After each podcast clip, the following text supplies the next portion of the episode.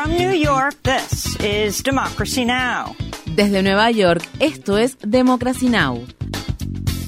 Democracy Now! es un noticiero internacional de radio y televisión que se transmite desde Estados Unidos a través de Internet en democracynow.org. Welcome to Democracy Now!, democracynow.org.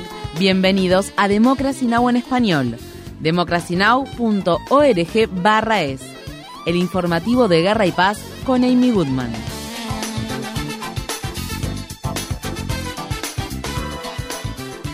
Un misil ruso impactó el miércoles en un abarrotado mercado al aire libre ubicado en la región de Donetsk, en el este de Ucrania. Al menos 17 personas murieron, incluido un menor de edad, y otras 32 resultaron heridas. Se trata de uno de los ataques más mortíferos que han ocurrido en Ucrania en meses. Diana Kodak, una mujer que trabaja en una farmacia cercana al mercado donde ocurrió el ataque, describió detalles de lo sucedido.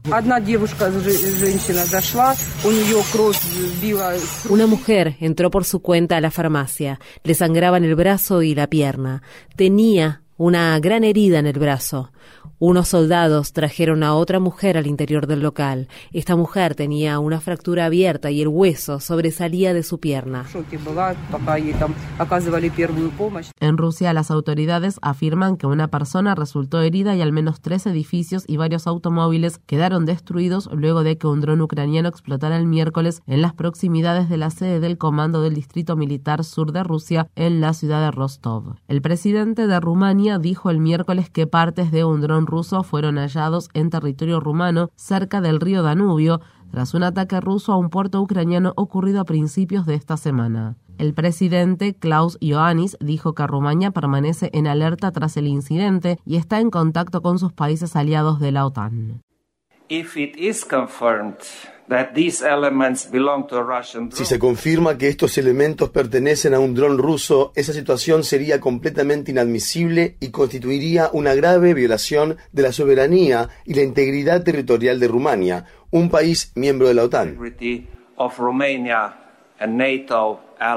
El gobierno militar de Sudán ha emitido un decreto en el que ordena la disolución de las fuerzas de apoyo rápido, el grupo paramilitar rival que lucha contra el ejército sudanés desde abril. El decreto se produce en medio de intensos combates en la región de la capital sudanesa Jartum. El martes, según testigos, ataques con artillería del ejército sudanés dejaron 32 muertos y decenas de heridos en la ciudad de Ondurman. La embajadora de Estados Unidos ante Naciones Unidas, Linda Thomas Greenfield, visitó este miércoles a los refugiados sudaneses en Chad, donde anunció nuevas sanciones de Estados Unidos a los líderes de las fuerzas de apoyo rápido por sus violaciones generalizadas contra los derechos humanos. En Gabón, los líderes del golpe de Estado ocurrido la semana pasada declararon el miércoles que el depuesto presidente Ali Bongo ha sido liberado de su arresto domiciliario y si lo desea puede viajar al extranjero para recibir atención médica.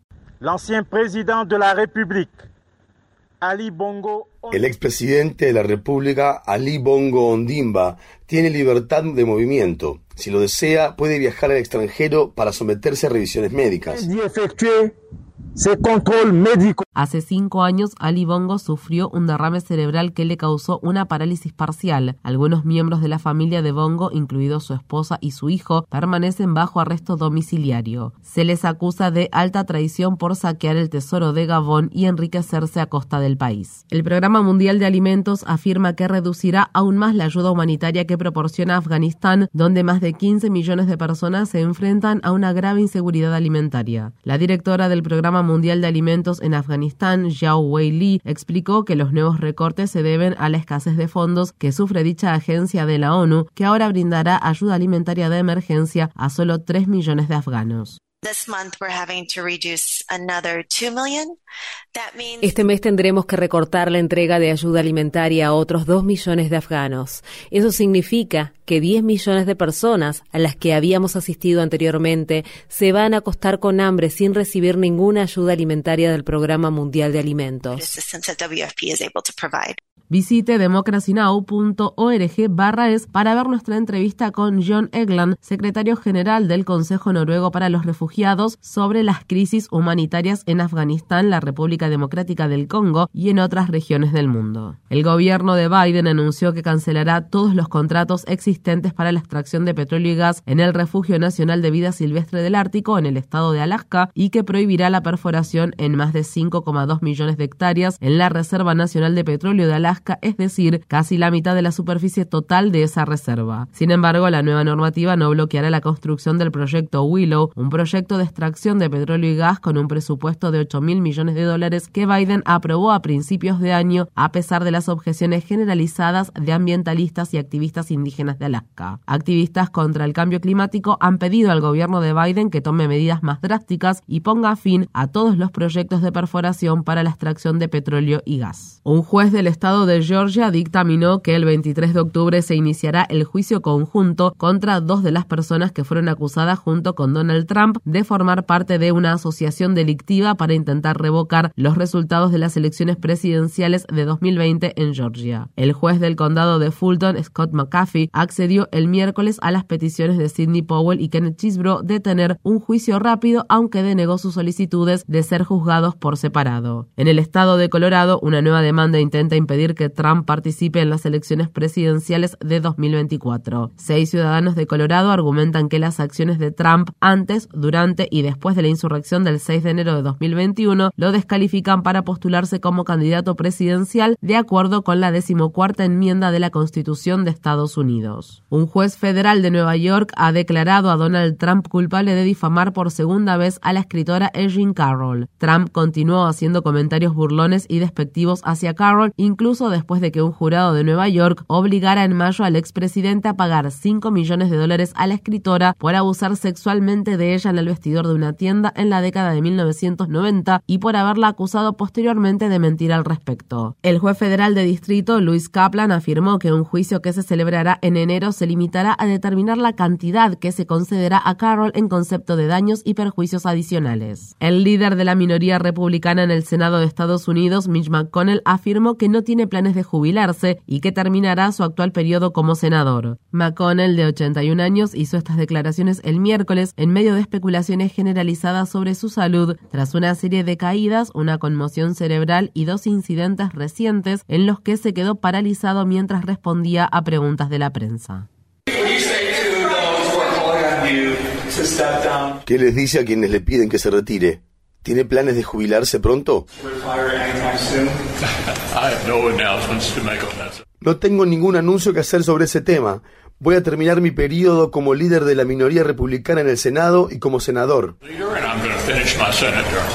Esta semana McConnell hizo pública una carta del médico que lo atiende en el Congreso en la que el profesional afirma que las pruebas médicas habían descartado la ocurrencia de un derrame cerebral o una convulsión. El fiscal especial que investiga al hijo del presidente Joe Biden afirma que antes del 29 de septiembre solicitará imputar penalmente a Hunter Biden por cargos de evasión fiscal y posesión ilegal de armas de fuego. Esto se produce después de que una jueza rechazara en julio un acuerdo previo de culpabilidad que habría permitido a Biden evitar la cárcel. En México, la ex jefa de gobierno de la Ciudad de México, Claudia Sheinbaum, fue seleccionada por el partido gobernante Morena como su candidata para las elecciones presidenciales de 2024. El presidente, Andrés Manuel López Obrador, no puede volver a postularse como candidato ya que, según la Constitución de México, los presidentes solo pueden ejercer un único periodo de seis años. Sheinbaum, una aliada cercana de López Obrador, es vista como favorita de cara a las elecciones que se celebrarán en junio de 2024, ya que el partido Morena gobierna 22 de los 32 estados de México. La candidata habló tras el anuncio de su postulación. Hoy ganó la democracia. Hoy decidió el pueblo de México y soy la coordinadora nacional de defensa de la transformación por decisión del pueblo de México.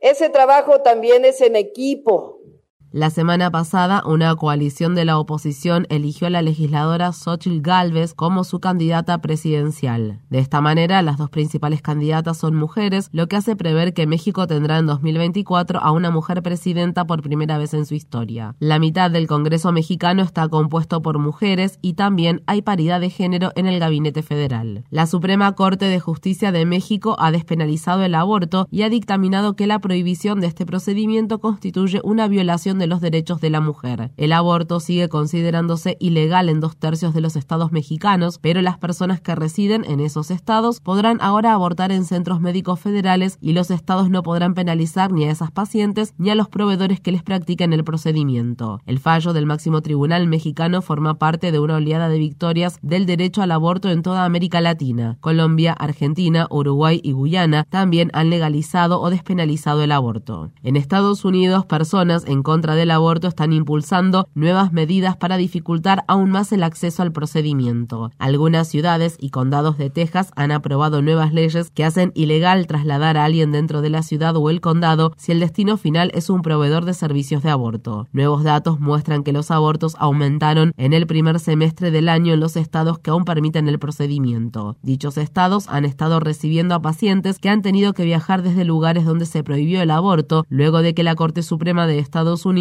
revocara el caso Roe contra Wade en junio de 2022. Un juez federal de Estados Unidos ordenó el miércoles al gobernador del estado de Texas, Greg Abbott, que retire su peligrosa barrera fronteriza flotante en el río Bravo. El Departamento de Justicia presentó en julio una demanda por la barrera que ha causado la muerte de al menos dos migrantes y decenas de heridos. Las boyas están separadas por hojas de sierra circular a lo largo de una línea de 300 metros. El gobernador Abbott ya ha apelado el fallo. El Centro de Recursos Legales para Inmigrantes calificó las boyas como un símbolo de las políticas inhumanas y llenas de odio que el gobernador Abbott impulsa como parte de su actual guerra contra las personas migrantes. El hermoso Río Bravo se ha convertido en una zona militarizada. La estrella del fútbol femenino español, Jenny Hermoso, ha presentado una denuncia por agresión sexual contra el presidente de la Real Federación Española de Fútbol, Ruiz Rubiales, por besarla a la fuerza durante la ceremonia de premiación de la Copa Mundial Femenina. La agresión sexual fue presenciada en directo por millones de personas que veían la celebración de la histórica victoria de España. Rubiales ha sido suspendido temporalmente por la FIFA mientras que el entrenador del equipo femenino de fútbol fue destituido. Las compañeras de Hermoso dijeron que no volverán a jugar con la selección a menos que se haga un cambio en las directivas. Mientras tanto, decenas de manifestantes han salido a las calles de España en solidaridad con Jenny Hermoso. Es un delito, es acoso sexual, muy claro, pero no solo en la legislación española, sino en la normativa europea, el convenio de Estambul que se, que se, firmó, que se firmó en Europa en 2011 y España lo ratifica en 2014, esto está considerado eh, abuso sexual y, es delictivo. En Nueva York, un tribunal del condado de Westchester ha exonerado a un hombre negro casi 48 años después de que fuera condenado injustamente por cargos de violación. Leonard Mack pasó más de siete años en prisión después de que un jurado lo declarara culpable en 1975. Una prueba de ADN ha descartado su implicación en el hecho y ha identificado a otro hombre quien ha confesado el crimen. La organización Innocence Project sostiene que este es el fallo condenatorio erróneo que ha tomado más tiempo en ser anulado mediante una prueba de ADN. Mac fue oficialmente exonerado el martes, día en que cumplió 72 años.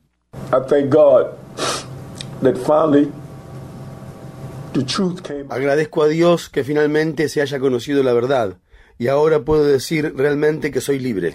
Now I can truly say that I'm free.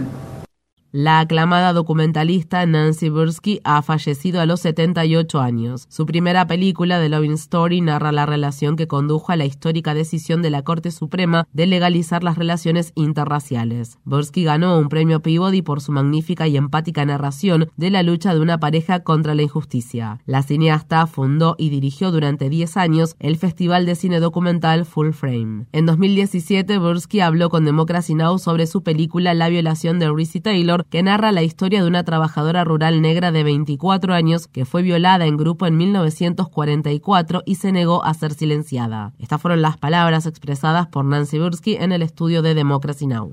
Taylor is amazingly courageous for speaking up. As you mentioned, Taylor fue increíblemente valiente por animarse a hablar. Como mencionaste, muy pocas mujeres lo hicieron. Tenían miedo por sus vidas. También amenazaban a sus amigos con hacerles perder sus fuentes de sustento. Entonces, lo que ella hizo fue extraordinario. Y bueno, esta película fue realizada antes del movimiento Me Too. No nos imaginábamos que estallaría algo así, pero ahora, mirando hacia atrás, me doy cuenta de que la historia de Reese Taylor es el primer eslabón de una larga cadena. Quizás ni siquiera el primer eslabón. Realmente es algo que se remonta a la esclavitud, pero es un eslabón muy importante en una cadena que atraviesa directamente el movimiento por los derechos civiles, sigue a través del movimiento Poder Negro y obviamente se expresa hoy en día. Visite democracynow.org barra es para ver la entrevista completa con Nancy Bursky. Infórmate bien. Visita nuestra página web democracynow.org barra es.